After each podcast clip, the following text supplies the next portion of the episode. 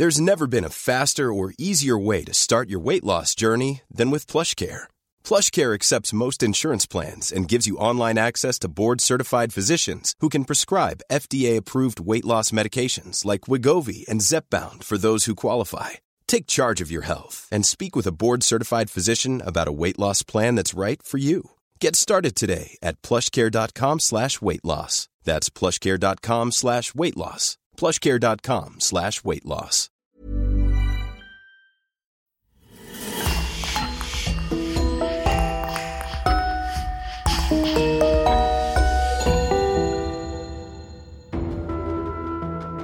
Bonjour et bienvenue pour une nouvelle affaire criminelle.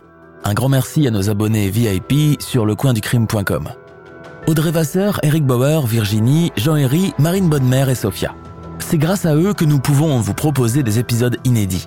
N'oubliez pas que vous pouvez aussi simplement et rapidement débloquer des dizaines d'épisodes inédits en vous abonnant directement sur Apple Podcast. C'est important pour nous car, comme vous le savez, le coin du crime survit à 100% grâce à nos auditeurs. On vous remercie infiniment et on commence. Quand la famille Perron déménage dans une ferme à Rhode Island, elle pense avoir enfin trouvé la maison de ses rêves. Mais rapidement, des événements inquiétants et de plus en plus terrifiants commencent à se produire.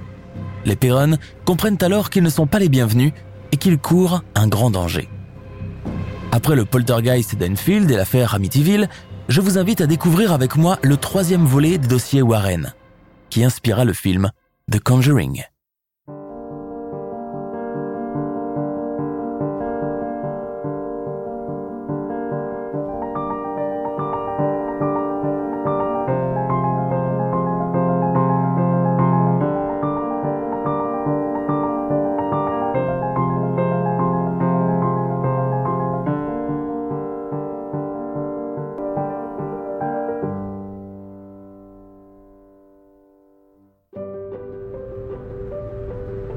Old Arnold Estate, Harrisville, Rhode Island, 1971. Mais que c'est grand Assise à l'arrière de la voiture, Andrea Perron pointe du doigt la ferme et les terres qu'elle voit défiler à travers la vitre. Du haut de ses dix ans et le lot de responsabilités que lui impose son rôle d'aîné de sa fratrie, elle n'arrive toujours pas à croire que ceci sera désormais sa maison et celle de sa famille. Dans la voiture archi-comble, il n'y a plus de place pour caler même le petit carton de jouets de Cindy. Puis, la voiture s'arrête. Nous y sommes, les filles, dit joyeusement Roger Perron. Et on descend doucement sans se bousculer, ajoute sa femme à l'adresse des cinq petites passagères assises les unes sur les autres en raison de l'espace exigu. Roger Perron et sa femme Caroline échangent un regard complice et satisfait. Pour la première fois de leur vie, ils sont enfin propriétaire. Old Arnold Estate est l'un de ses anciens barns, un mélange entre maison de campagne et exploitation agricole, le tout à environ une heure de route de New York. Dépaysement garanti et sensation de vivre à des années-lumière loin de Big Apple et son agitation. Les 20 hectares de terre qui font partie de la maison s'étendent à perte de vue. Citadins de naissance, les Perron n'ont ni l'aptitude ni les moyens pour faire de leur maison l'exploitation agricole qu'elle a dû être avant. Ils sont seulement contents que leurs cinq filles aient désormais suffisamment d'espace pour jouer et se promener librement en toute sécurité. Old Arnold Estate est bâti sur deux étages. Pour cette famille de la classe laborieuse, habituée aux étroits appartements en zone urbaine, habiter dans un endroit pareil est un rêve devenu réalité. Roger Perron, le père, vient d'en faire l'acquisition à un prix inférieur à celui du marché. Âgé de 35 ans, Roger travaille comme chauffeur de camion. C'est pourquoi il passe une bonne partie de la semaine sur les routes du pays. La carte des États-Unis, il la connaît comme sa poche. Sa femme, Caroline, 31 ans, est femme au foyer. Il faut dire qu'elle n'a pas un instant de répit depuis que les naissances se sont succédées pour elle et son mari. Roger et Caroline sont les heureux parents de cinq filles. Andrea, 10 ans, Nancy, 9 ans, Christine, 7 ans, Cindy, 6 ans, et la petite dernière, April, 4 ans. Alors que la famille se prend en photo pour immortaliser le moment, une voiture noire arrive et s'arrête devant elle. Un homme en descend. Endimanché, les cheveux coiffés en arrière et portant de larges lunettes de soleil, il porte un attaché case à la main, preuve qu'il est un citoyen actif qui a mille et un clients dans la journée. Kurt Wakefield, je suis l'agent immobilier. Il tend sa main au couple Perron et échange avec eux les civilités d'usage.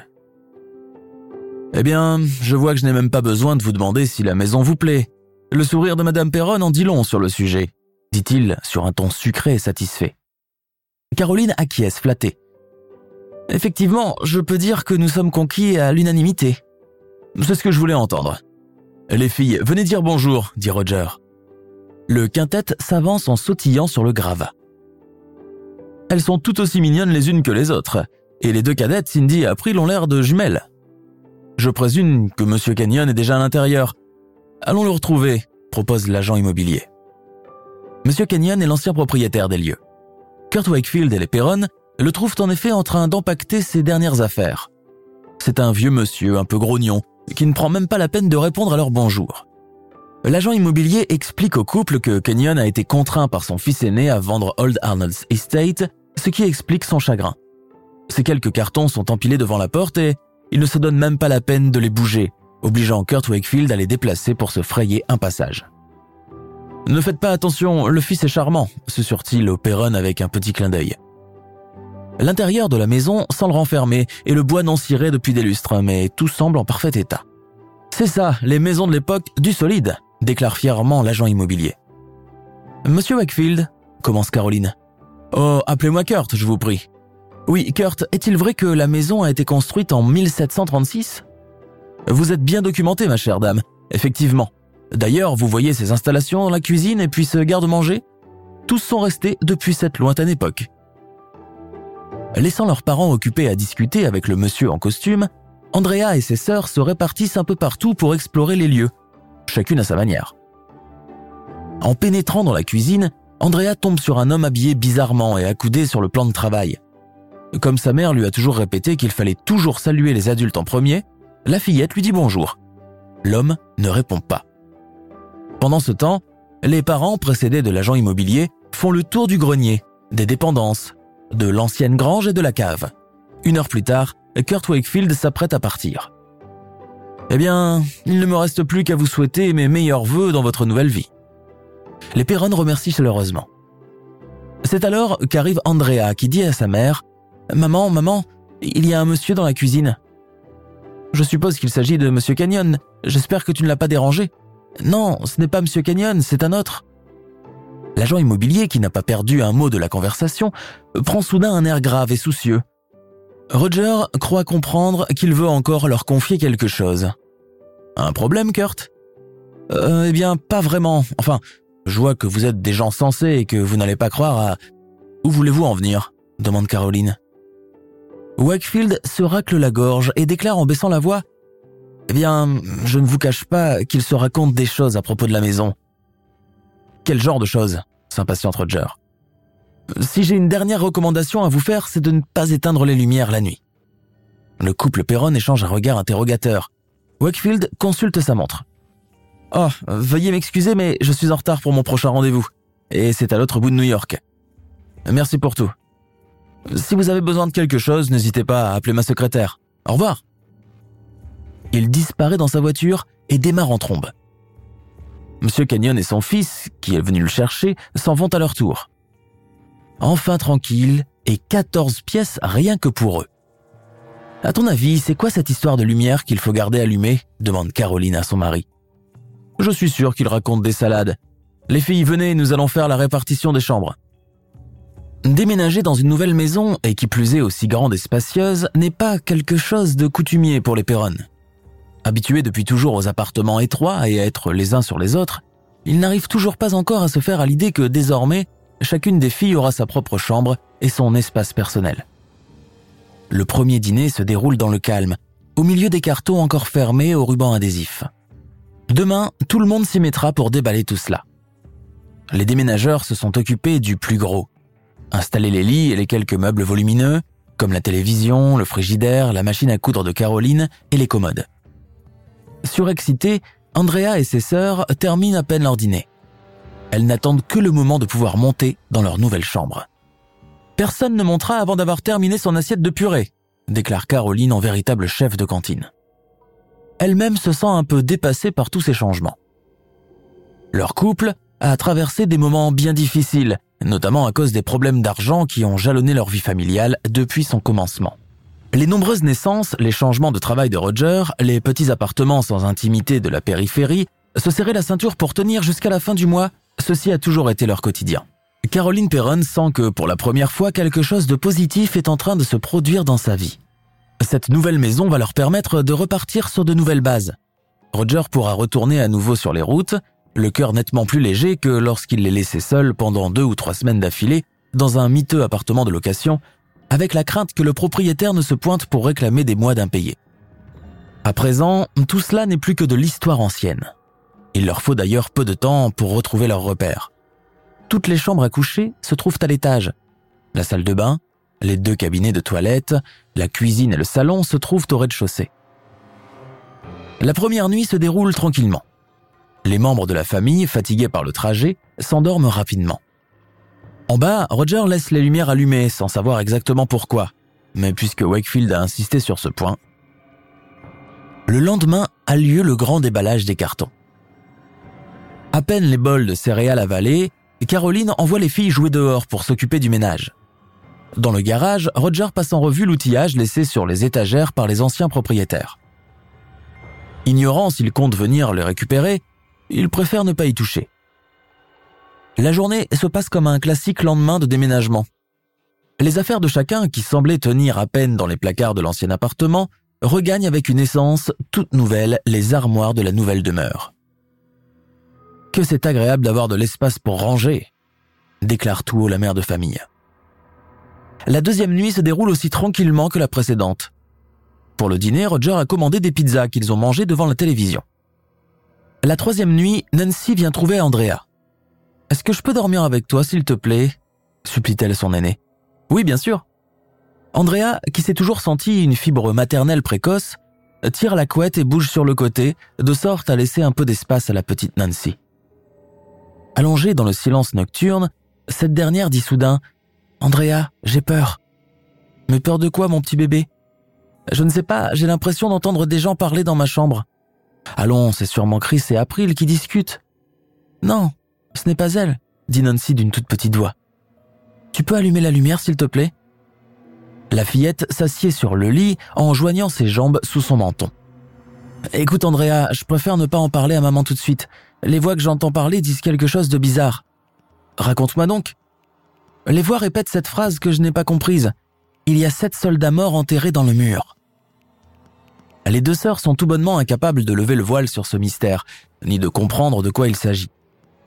Pour se rassurer, elles mettent cela sur le fait que Nancy n'est pas encore habituée à sa nouvelle chambre et qu'elle pense entendre des choses qui n'existent pas. Les jours suivants, alors que Roger est reparti sur les routes à bord de son camion pour les besoins de son travail, Caroline et leur fille se retrouvent seules dans la ferme, complètement isolées. Les fillettes qui sont en vacances passent leur journée à jouer et parfois donnent un petit coup de main lorsque leur mère le réclame. Alors que l'histoire des voix dans la chambre de Nancy est désormais oubliée, d'autres faits étranges commencent à se produire. Caroline remarque que des ustensiles ménagers commencent à disparaître et découvert qu'elle vient à peine de ranger dans le tiroir, change tout seul de place. Ajoutez à cela le bruit d'un balai qu'on passe, ou encore la chasse d'eau des toilettes tirée au beau milieu de la nuit alors que personne n'est en bas.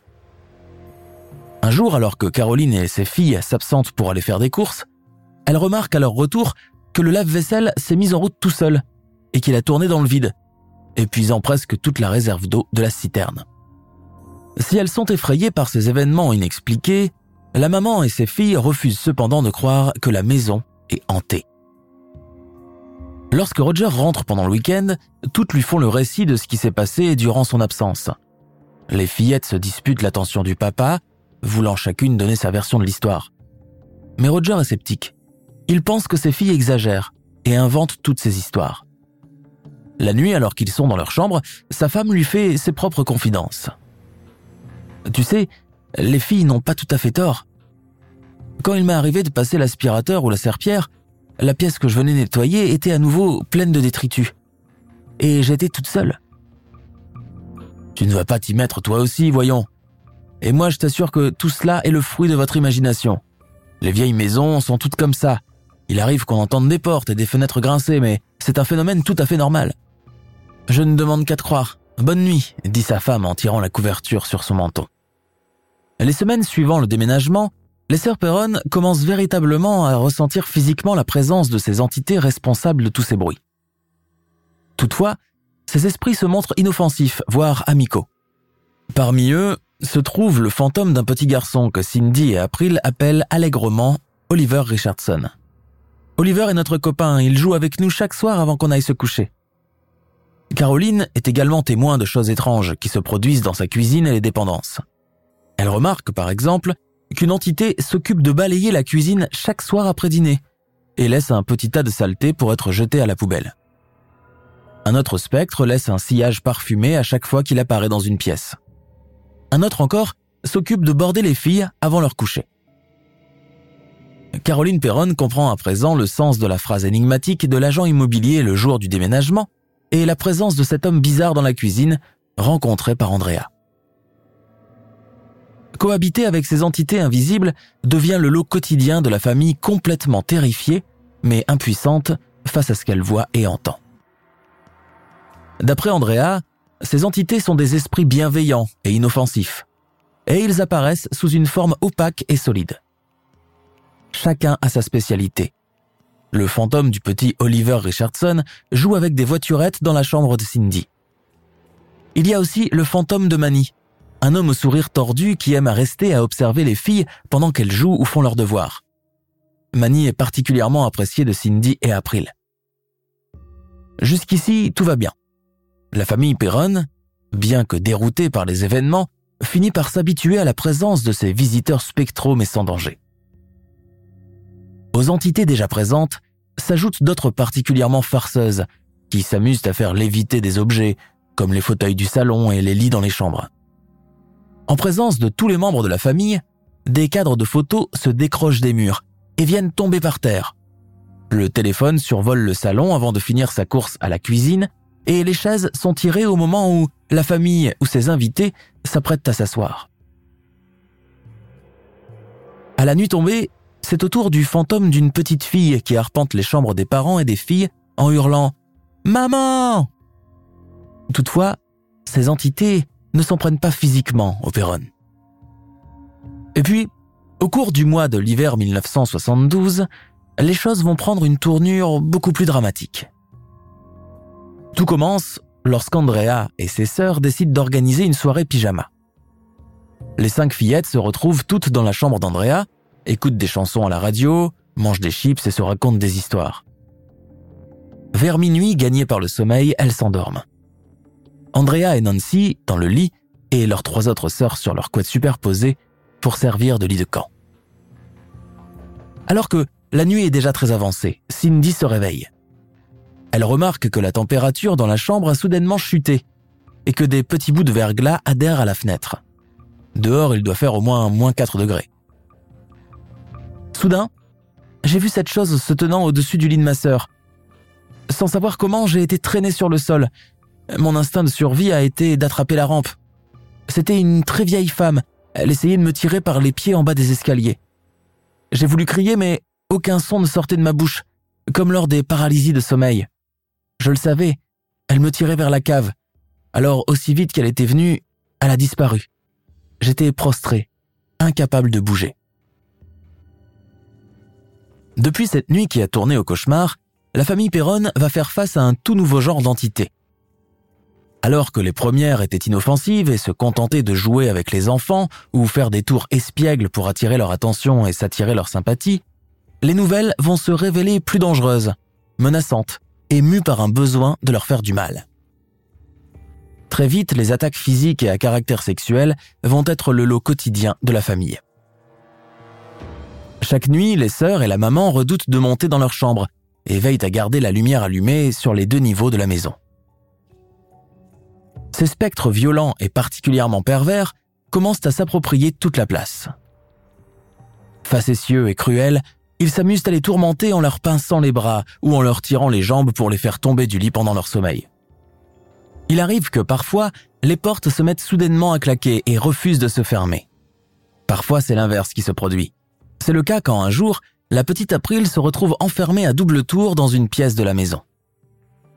À chaque fois que Roger revient de ses longs trajets professionnels, sa femme ne peut s'empêcher de lui faire le récit de ce qui se passe pendant son absence.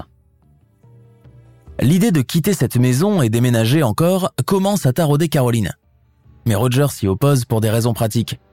Ils n'ont pas suffisamment de moyens pour se permettre le luxe d'un nouveau déménagement et les frais d'une nouvelle maison. Plus surprenant encore, les filles refusent catégoriquement de partir malgré tous les événements terrifiants qui se déroulent presque chaque jour. Nous sommes en juin 1972. Le couple Perron est en train de dormir. Soudain, Caroline est réveillée par une odeur de fumée. Quand elle ouvre les yeux, elle remarque que le lit est encerclé par toutes les entités malfaisantes qui hantent la maison. Toutes portent des torches en bois. Elle voit alors une femme se pencher sur le lit et embrasser son mari Roger sur la bouche. Caroline est figée, incapable de faire le moindre mouvement. Son mari, lui, est parfaitement inerte, comme mort. La femme se met alors à frapper sa torche contre le plancher et à réciter une sorte d'incantation que Caroline ne comprend pas. Elle sait cependant que l'entité est en train d'invoquer quelque chose. Soudain, elle sent que quelque chose lui perce la jambe. Elle sent la douleur de cette brûlure. Caroline jette la couverture sur le sol. Les entités qui encerclaient le lit ont toutes disparu. C'est à ce moment que son mari se réveille en sursaut. Regarde ma jambe hurle sa femme. Du sang est en train de jaillir de la blessure.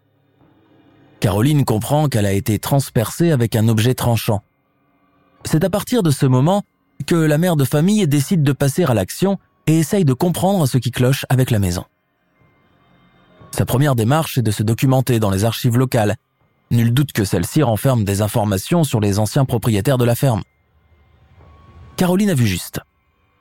C'est ainsi qu'elle apprend, dans les archives de l'État de Rhode Island, que l'entité féminine qu'il a prise pour cible pourrait bien être une certaine Bathsheba Sherman, qui a vécu à Old Arnold Estate au XIXe siècle.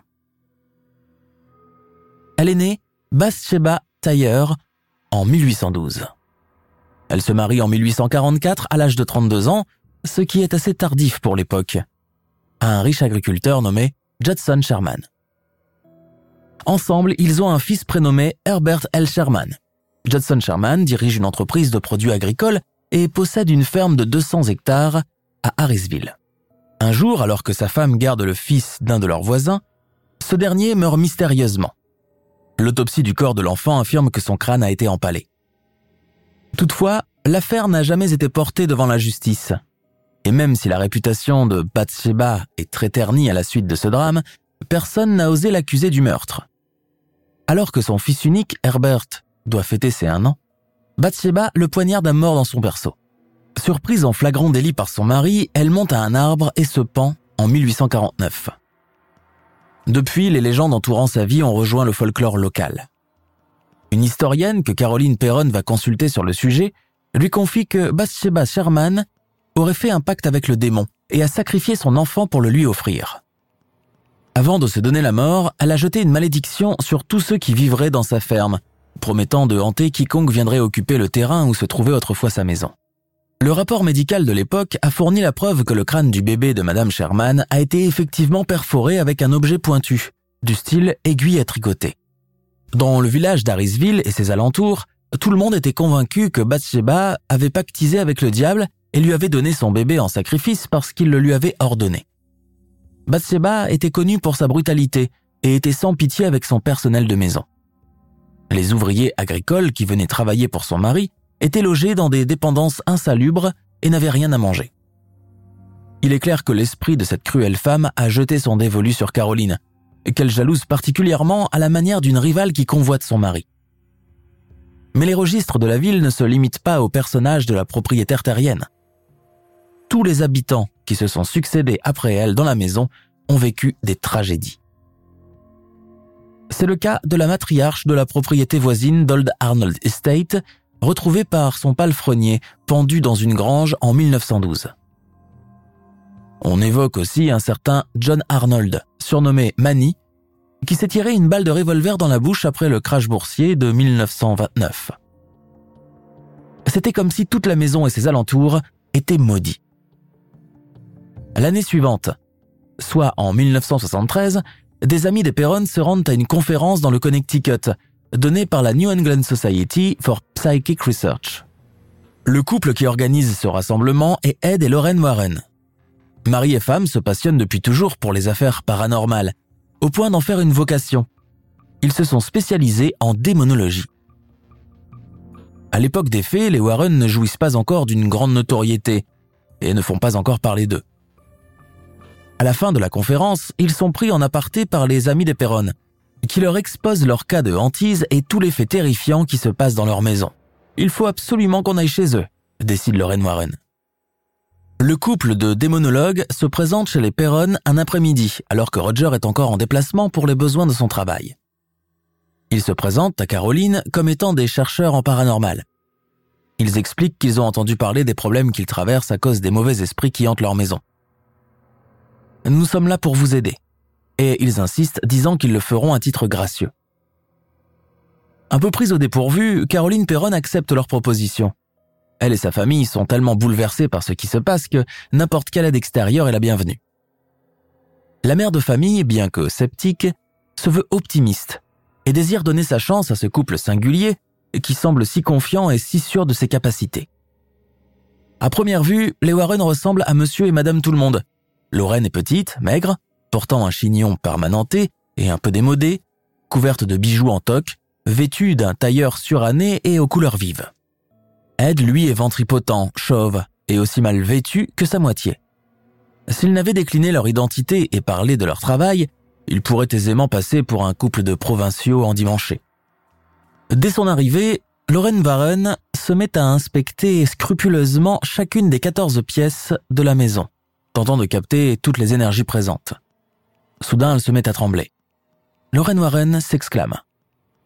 Je sens une présence malveillante dans cette maison. Vous avez le diable sous votre toit. C'est Bathsheba. Caroline Perron en a presque le souffle coupé. Au cours de cette soirée, les Warren avertissent Caroline Perron des dangers qu'elle court, elle et sa famille, s'il reste plus longtemps dans cette maison. Ils en profitent aussi pour prodiguer des conseils religieux aux cinq fillettes, notamment des petites prières à réciter en cas de besoin et avant d'aller se coucher. Au terme de cette première visite, les Warren promettent de revenir régulièrement, car le cas des Perron a piqué leur curiosité. Lors de la deuxième visite, Lorraine se retire avec Caroline dans la cuisine pour lui poser des questions, tandis qu'Ed prend Roger à part pour l'interroger de son côté. Roger, contrairement à sa femme, n'est pas convaincu par leur méthode. C'est au cours de leur sixième et dernière visite en 1974 que tout bascule. Avant de venir, Lorraine Warren passe un coup de fil à Caroline. Elle se montre insistante et pressante.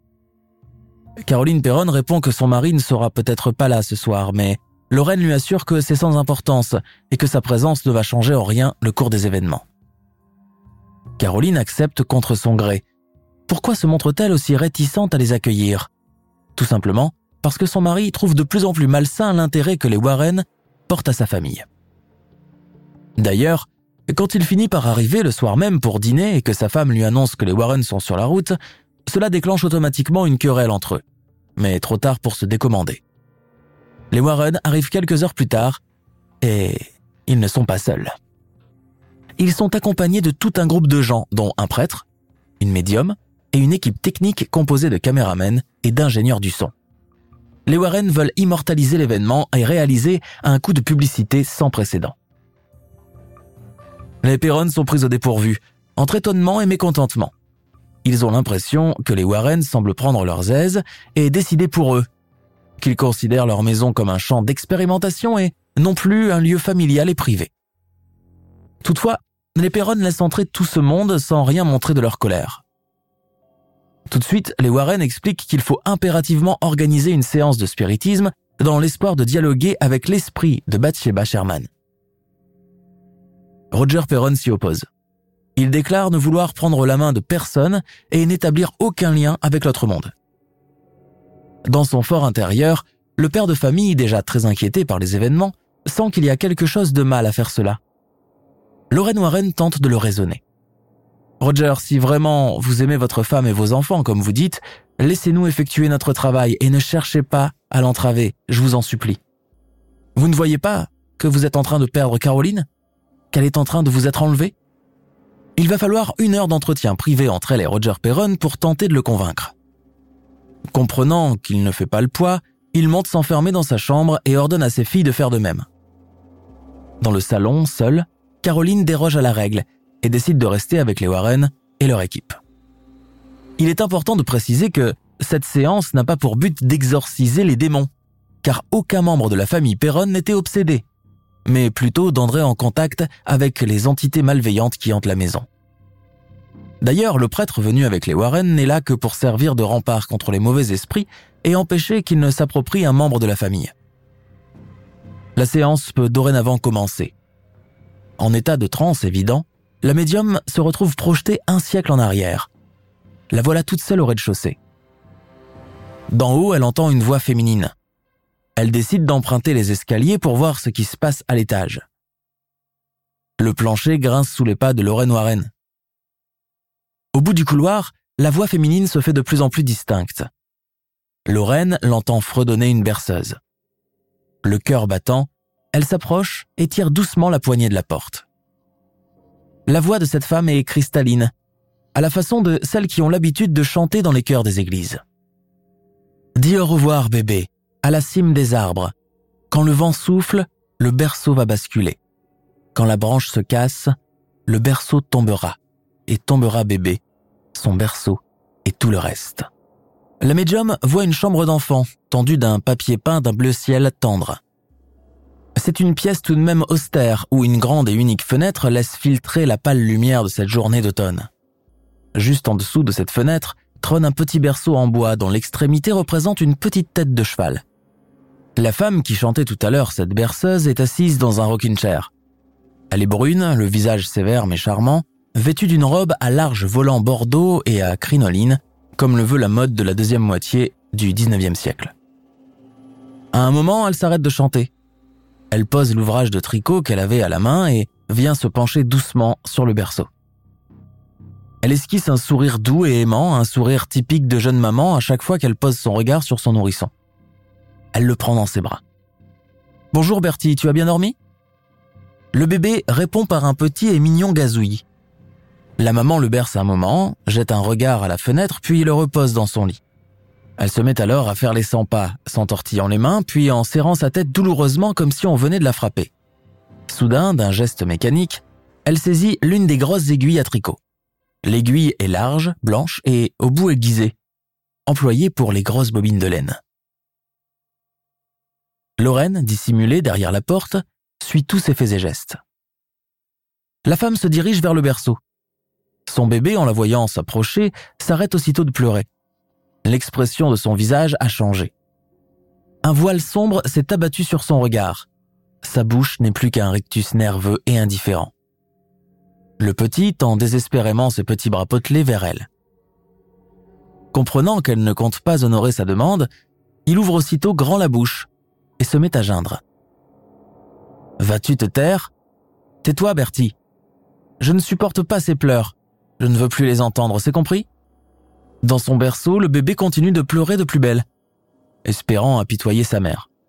Cette dernière se remet à fredonner la berceuse de tout à l'heure d'un air sinistre. Dis au revoir, bébé, à la cime des arbres. Quand le vent souffle, le berceau va basculer. Quand la branche se casse, le berceau tombera, et tombera bébé, son berceau et tout le reste. Lorraine Warren retient son souffle. Une sueur froide lui descend le long de l'échine dorsale. Tout à coup, elle voit la jeune maman lever très haut son aiguille à tricot pour venir la planter dans la poitrine du bébé d'un geste abrupt et frénétique. Le sang gicle sur son visage. Le bébé ne pleure déjà plus. À cet instant, un homme passe à côté de Lorraine, mais il ne la voit pas. Elle l'a reconnu. C'est Johnson Sherman, le mari de la meurtrière. Il s'arrête net devant l'étendue de l'horreur qui se présente à ses yeux. Il parvient à articuler. Bathsheba, mais que se passe-t-il ici? Pourquoi tout ce sang? Herbert est blessé? Le chignon défait, le visage et les vêtements ensanglantés, Bathsheba fixe son mari d'un air dément, les yeux écarquillés. Elle semble ne pas comprendre ce qu'il lui dit. Alors Judson Sherman comprend. Il saute sur elle d'un air désespéré, tente de la faire ployer avec tout son poids sur elle et lui ôter l'aiguille à tricot de la main. Mais elle semble ne pas vouloir la lâcher. Dans le berceau, le petit Herbert gît inanimé. Son petit corps n'a pas pu supporter la violence des blessures. Judson se met à frapper sa femme avec une violence inouïe, dans un mélange de fureur et de désespoir. Elle ne fait pas un geste pour l'arrêter. À bout de souffle, Judson se soulève, rampe jusqu'au berceau. Il s'empare du petit cadavre imbibé de sang et qui ne respire déjà plus. Tu l'as tué, malheureuse, tu l'as tué. Tu as tué notre enfant, sorcière. Je vais appeler le shérif, hurle-t-il en serrant son fils contre lui. Bathsheba finit par lâcher prise et laisse glisser l'arme du crime sur le plancher. Ce n'est pas moi, non, ce n'est pas moi qui l'ai tué, ce n'est pas moi, répète-t-elle avec frénésie. Sans dire un mot, elle pousse la porte de la chambre, passe comme une furie devant Madame Warren et dévale les escaliers en vitesse, manquant de trébucher dans ses jupons. Son mari lui emboîte le pas, bien décidé à ne pas la laisser s'échapper. Une fois dehors, dans l'épais et cotonneux brouillard automnal, Bathsheba Sherman court sans s'arrêter, échevelée et le visage maculé du sang de son bébé. Son mari, qui est allé prendre son fusil, la cherche dans la ferme et ses alentours pendant toute la journée. Il lâche les chiens à sa course. En vain. Elle est introuvable. Tôt le lendemain matin, il la trouve finalement pendue à la branche du grand chêne de leur jardin, le corps balancé au bout d'une corde par le vent, telle une poupée en chiffon. Bathsheba Sherman a tué son nouveau-né dans un coup de folie. Regrettant son geste juste après, elle s'est sentie complètement perdue. Avant de se pendre à son tour, elle a jeté une malédiction sur Arnold Estate et tous ceux qui l'habiteraient dans le futur, dit Lorraine Warren d'une seule traite, le souffle saccadé. C'est l'esprit féminin qui effraie les filles chaque nuit et convoite votre mari, s'exclame Ed Warren en direction de Caroline. Mais la médium n'a pas le temps de retrouver ses esprits que déjà, elle se trouve confrontée à l'affreux spectacle de Caroline Perron, le visage déformé, le corps secoué de spasmes, hurlant des choses incompréhensibles dans une voix qui n'est pas la sienne. Elle semble émaciée et avoir pris 20 ans d'un seul coup.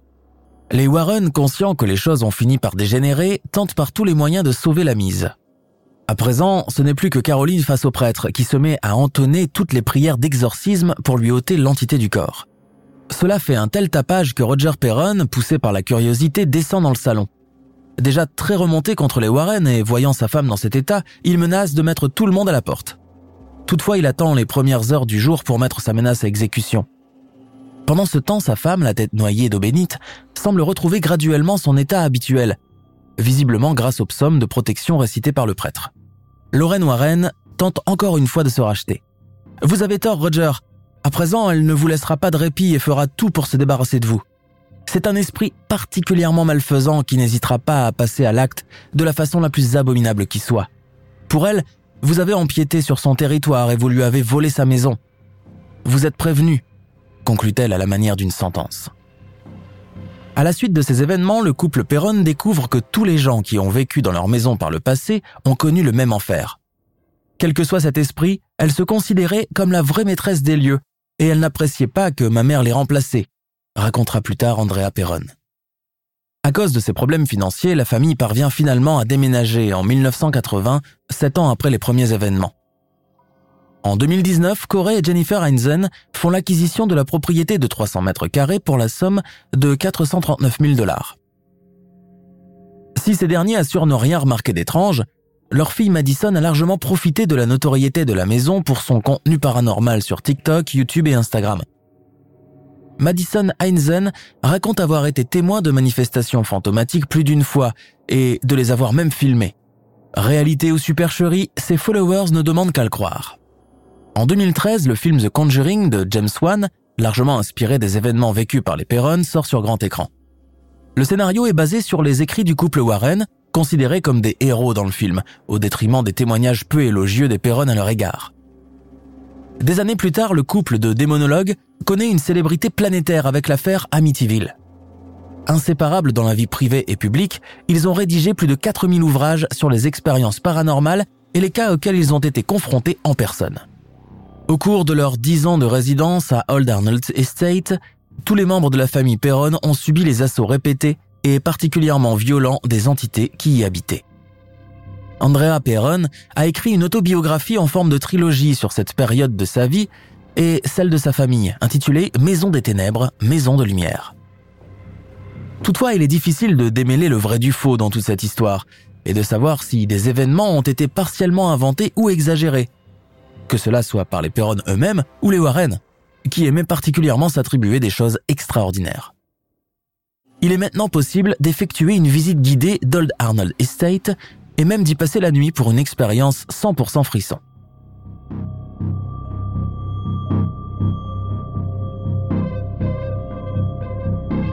Nous sommes à la fin de notre émission du jour.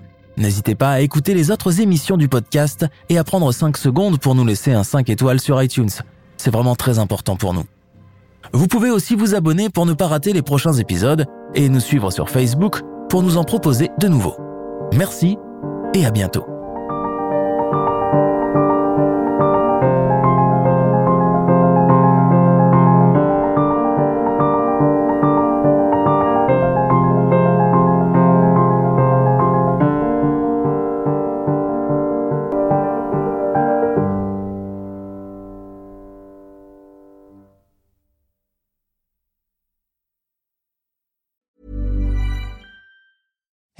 It's Danny Pellegrino from Everything Iconic.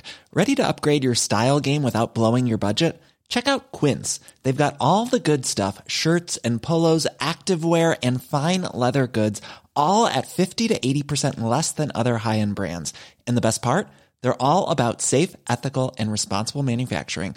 Get that luxury vibe without the luxury price tag. Hit up quince.com slash upgrade for free shipping and 365 day returns on your next order. That's quince.com slash upgrade. Tired of ads interrupting your gripping investigations? Good news. Ad-free listening is available on Amazon Music for all the music plus top podcasts included with your Prime membership. Ads shouldn't be the scariest thing about true crime. Start listening by downloading the Amazon Music app for free or go to amazon.com slash true crime ad free. That's amazon.com slash true crime ad free to catch up on the latest episodes without the ads.